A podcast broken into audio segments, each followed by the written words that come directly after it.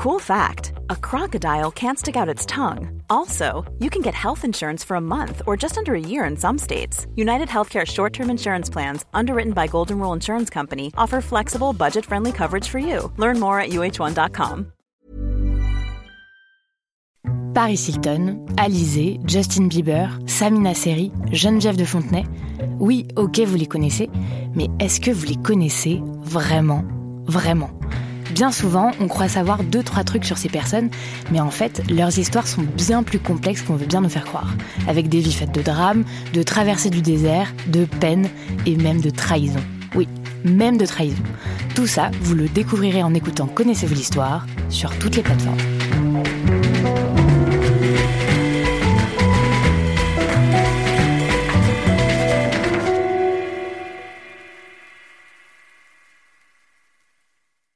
Ça va commencer dans 3, 2, 1.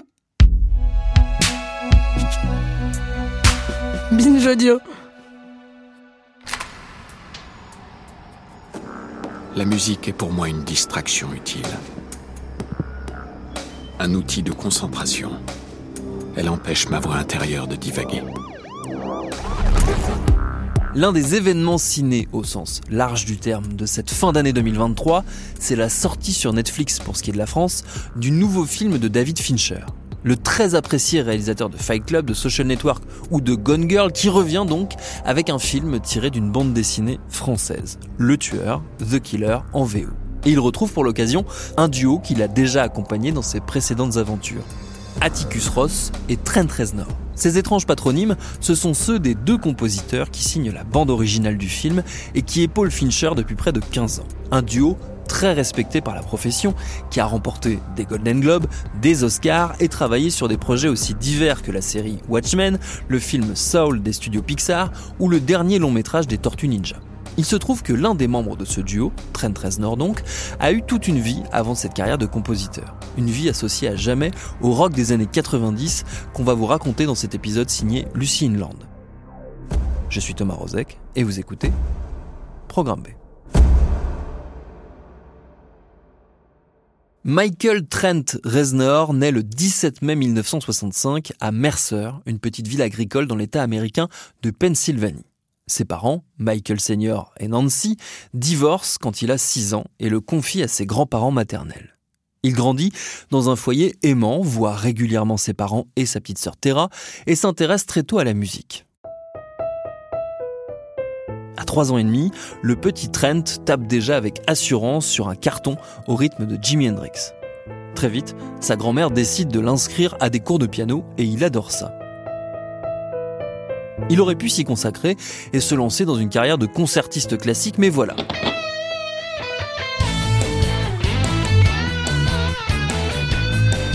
À 12 ans, il met la main sur l'album Love Gun du groupe de hard rock Kiss. Et ça, ça change tout pour lui. Pendant son adolescence, Trent Reznor rejoint différents groupes dans lesquels il essaye de mettre sa formation classique au profit de ce rock'n'roll qui le fascine tant. Il tente en parallèle de se faire une place dans un univers scolaire qui n'a pas toujours été tendre avec lui. La musique lui permet de prendre confiance en lui et de s'intégrer un peu mieux.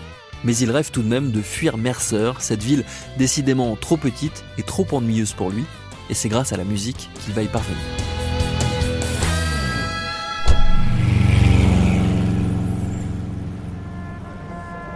In American culture, all emphasis was on athletics. You know, and if you're an athlete, you're the superstar, and if you can't be an athlete, look to get into art or something else, or speech and debate, or music.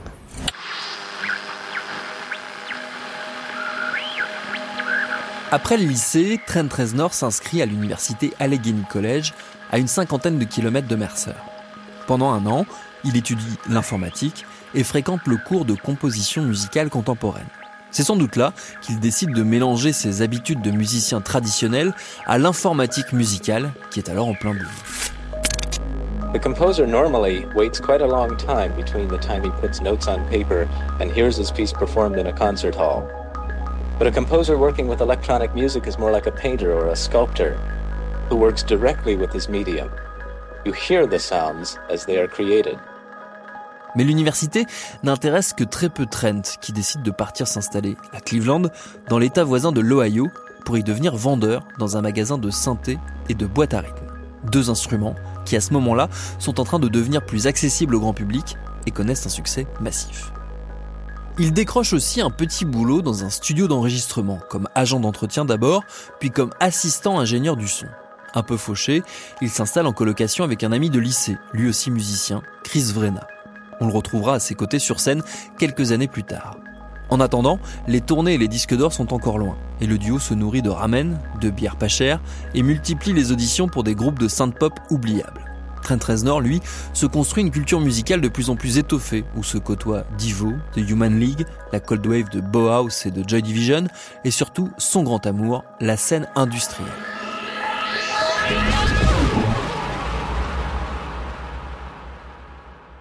L'Indus, comme on dit, c'est un courant musical contemporain du punk avec lequel il partage un certain sens de la provoque. Inspiré autant par la musique concrète que par le rock psyché de Pink Floyd ou les expérimentations bruitistes de Lou Reed, la scène émerge à la fin des années 70 en Angleterre. Ses initiateurs s'appellent Throbbing Gristle, un groupe dont Reznor est un défenseur acharné, tout comme ils revendiquent l'héritage de leurs héritiers nord-américains, Ministry ou Skinny Puppy. L'écoute répétée de leur production va le convaincre de franchir le cap et de se lancer. Et comme il est de coutume dans la scène indus de se trouver un nom qui soit à la fois accrocheur et un peu inquiétant, il choisit de baptiser son projet Nine Inch Nails, ce qui signifie clou de 22 cm. Me demandez pas pourquoi, lui-même n'en sait trop rien. On a raconté que c'était une référence aux clous qui ont servi à crucifier Jésus-Christ, ou encore une blague sur les griffes de Freddy Krueger dans le film d'horreur Les Griffes de la Nuit. Apparemment, il n'en est rien. Reznor l'explique lui-même dans une interview au magazine Access en 1994. Je ne sais pas si vous avez déjà essayé de trouver un nom pour un groupe de musique, mais en général, dès que vous en trouvez un qui vous semble cool, dès le lendemain, il vous paraît complètement con. J'en ai trouvé des centaines comme ça. Nine Inch Nails a réussi à survivre plus de deux semaines, ça rendait bien sur les affiches, on pouvait le présenter facilement de façon abrégée. Alors ça n'a aucun sens, littéralement, mais c'était vaguement menaçant, ça faisait gros dur. Ce sera donc Nine Inch Nails, ou Nine pour la version abrégée, N-I-N. Trent Reznor commence à composer des chansons sous ce nom en 1988. Pour les paroles, il n'a pas à chercher très loin et pioche directement dans ses journaux intimes. D'où des textes qui transpirent la solitude, le désespoir, l'incompréhension d'un homme de 23 ans démuni face à sa vie, notamment sentimentale. Comme il ne trouve pas vraiment de musicien qui pourrait donner la forme qu'il imagine à ses morceaux, il décide de tout faire tout seul, à la manière d'une autre de ses idoles, Prince exception faite de la batterie qu'il programme sur des machines, il chante et joue de tous les instruments. Grâce à la bienveillance du patron du studio où il bosse toujours, il bricole une première démo enregistrée la nuit. Comme il ne peut pas tout faire tout seul sur scène, il finit par recruter quelques musiciens avec qui il rôde ses morceaux dans les clubs de Cleveland avant d'embarquer pour une tournée en première partie de Skinny Puppy. Alors qu'il imagine sortir un disque modeste sur un obscur label européen, Reznor est pris de vitesse par le succès que rencontre la démo de Nine Inch Nails dans le milieu. Au point que pas moins de 8 labels se disent intéressés, dont quand même Warner, mais aussi Waxtrax, le label de référence en musique indus, ou encore TVT Records, d'ordinaire plutôt spécialisé dans les génériques télévisés. Aussi étonnant que ça puisse paraître, on y reviendra, Reznor choisit de signer avec ce dernier et le premier album de Nine Inch Nails, Pretty Hate Machine, sort en 1989. Dès leur première tournée, les Nine Inch Nails se sont fait connaître pour leur show aussi spectaculaire que violent pour un groupe qui débute sur scène. Euh, bonjour les Destroy il embarque son pote Chris Vrena et quelques autres pour défendre le disque sur scène. Et c'est l'explosion. Le succès est tout de suite très vif et va se maintenir sur la longueur. Les Londoniens viennent à peine de découvrir ce groupe américain et déjà ils adorent, il y a qu'à voir. Mais qu'est-ce qui s'est passé exactement ce soir-là? C'était pas terrifiant tout ce monde sur scène? Il faut dire que les performances de Nine sur scène sont assez marquantes, au point qu'ils écrasent souvent la concurrence, comme lors de l'édition 1994 de Woodstock, où ils font passer les pourtant très sautillants Red Hot Chili Peppers pour des petits rigolos.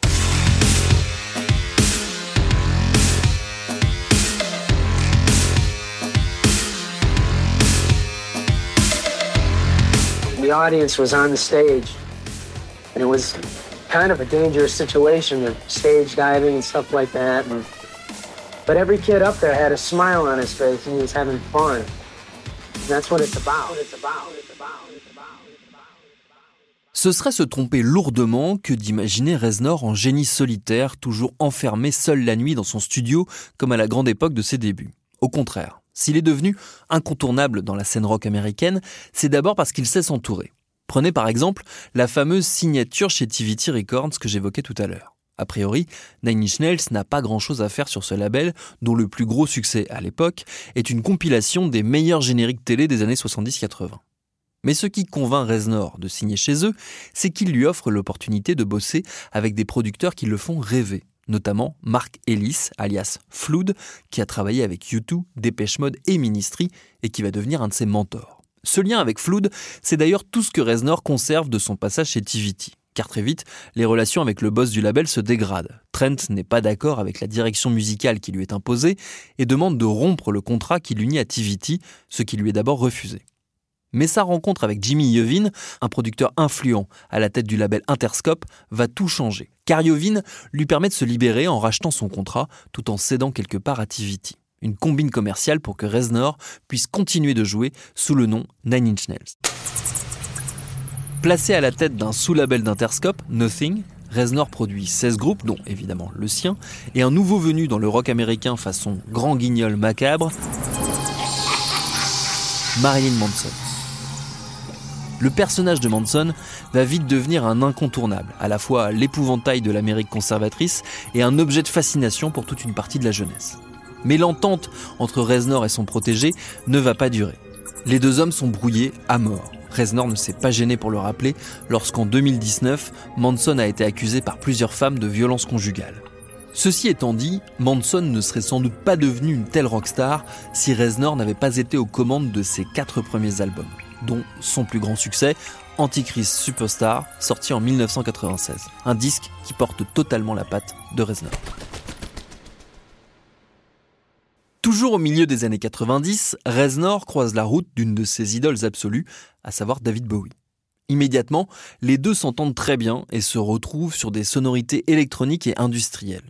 C'est justement ce qui pousse Bowie à inviter Reznor sur l'album Earthling en 1997. Le Britannique va prendre son cadet sous son aile. À l'époque, Reznor est au plus mal. Il ne supporte pas sa popularité, se sent coincé créativement et se réfugie dans les excès.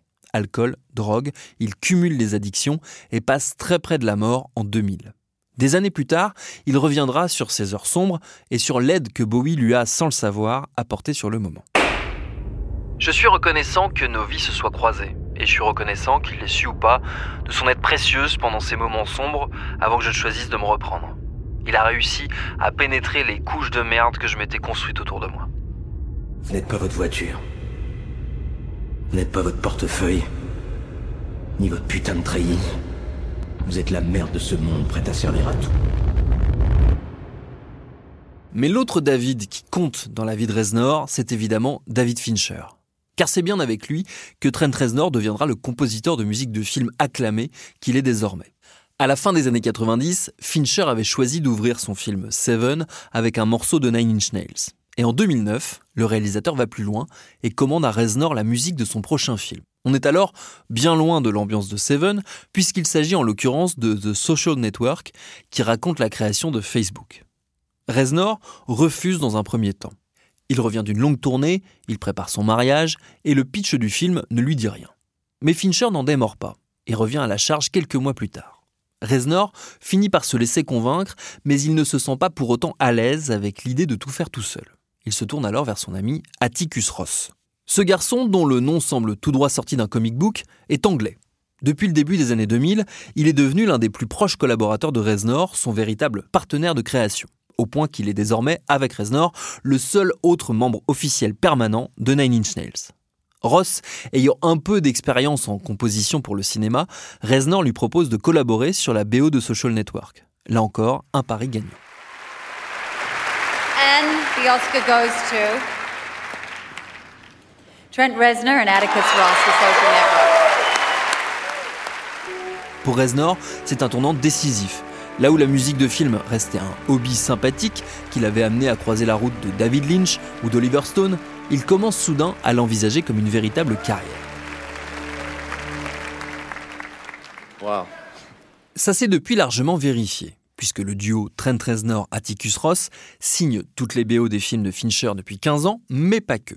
On les a retrouvés sur des projets beaucoup plus inattendus, comme par exemple Saul, une production des studios Pixar qui leur a une nouvelle fois valu un Oscar. On a aussi pu voir leurs deux noms au générique de la dernière adaptation ciné des Tortues Ninja, à des années-lumière de l'image sombre et poisseuse de Nine Inch Nails. Mais alors, est-ce qu'il faut y voir le signe que Trent Reznor a lâché son côté dark pour s'abandonner au grand public?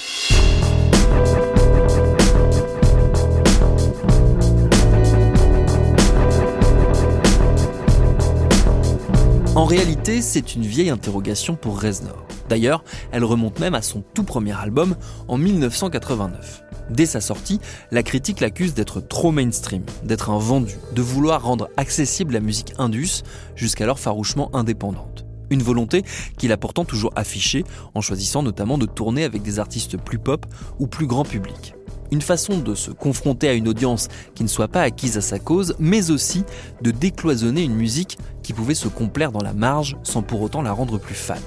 Pour certains, c'est de l'arrivisme, pour d'autres, du flair, parce que l'avenir a donné raison à Reznor.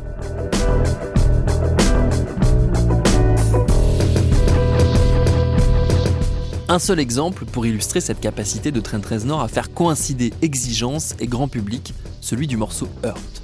C'est un des titres incontournables de Nine Inch Nails, un classique. Ces paroles sont d'une noirceur rare, il y a question de solitude, de désespoir, d'autodestruction.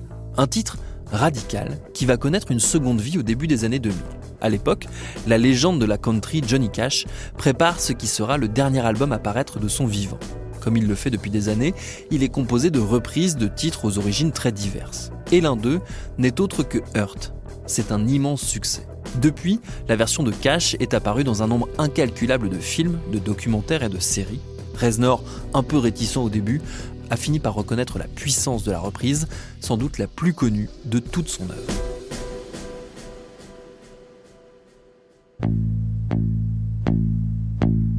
What I was going through around the writing of Downward Spiral was not knowing who I was anymore.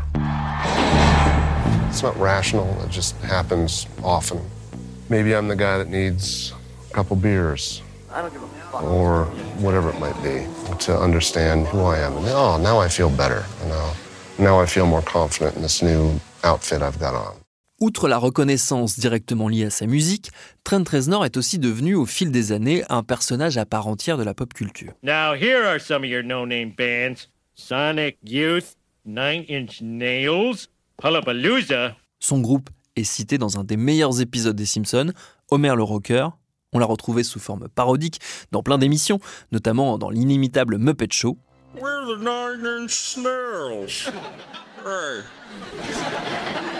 Son look et sa personnalité inspirent le personnage de Trent et de son groupe Mystic Spiral dans le dessin animé à succès de MTV Daria. Son nom a inspiré celui de l'anti-héros du film The Machinist, et on a retrouvé des Reznors jusque dans Super Mario. Trent Reznor jusqu'ici a réussi son pari de bâtir des ponts entre les zones les plus reculées du spectre musical et la scène mainstream. Il défend par ailleurs toujours son goût pour l'indépendance, puisqu'il a choisi d'autoproduire les deux derniers albums de Nine Inch Nails, mis en ligne gratuitement durant le confinement de 2020. Son franc-parler vis-à-vis des dérives de l'industrie musicale ne lui ont pas valu que des amis. Il faut dire qu'on l'a parfois entendu inciter les fans à pirater sa musique quand il trouvait que ses disques étaient vendus trop cher par les majors.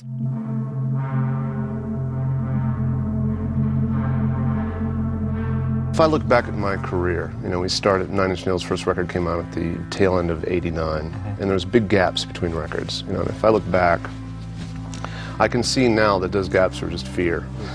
And I got sober and I worked on myself, and the act of creativity became something that I look forward to now instead of dreading. And if I'm going to take on a project in a new medium with a new discipline, you know, I'm going to approach it with humility and just see, try to strategize how I can make it the best thing it can possibly be. À bientôt 60 ans, Reznor semble assez loin d'être prêt pour la retraite. Ça n'est pas encore l'heure du bilan, mais tout de même, au bout de plus de 30 ans de carrière, on peut au moins noter que ça n'est pas donné à tout le monde de réussir à mettre d'accord les Muppets, Johnny Cash, David Lynch et les studios Pixar, tout en développant un catalogue de morceaux abrasifs où il est essentiellement question de mal-être, d'angoisse et de solitude. Une nouvelle fois, on peut y voir de l'opportunisme, du flair ou du génie, ou un subtil mélange des trois.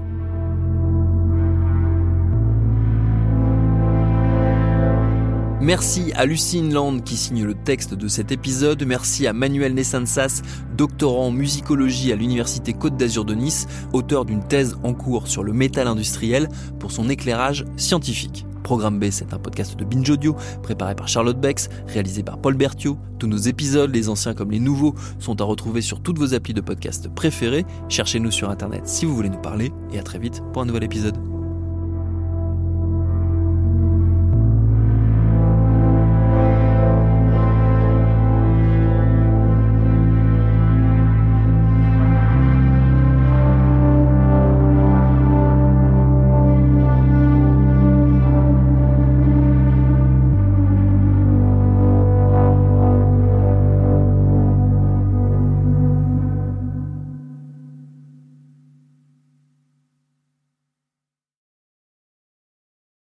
Salut, je m'appelle Camille Test, je suis journaliste et prof de yoga et j'anime Encore Heureux, un podcast sur la santé mentale. Deux fois par mois, on se pose des questions très simples, du genre comment on fait pour avoir un rapport apaisé à la nourriture, peut-on vraiment travailler et être heureux, ou encore pourquoi se réconcilier avec le sport.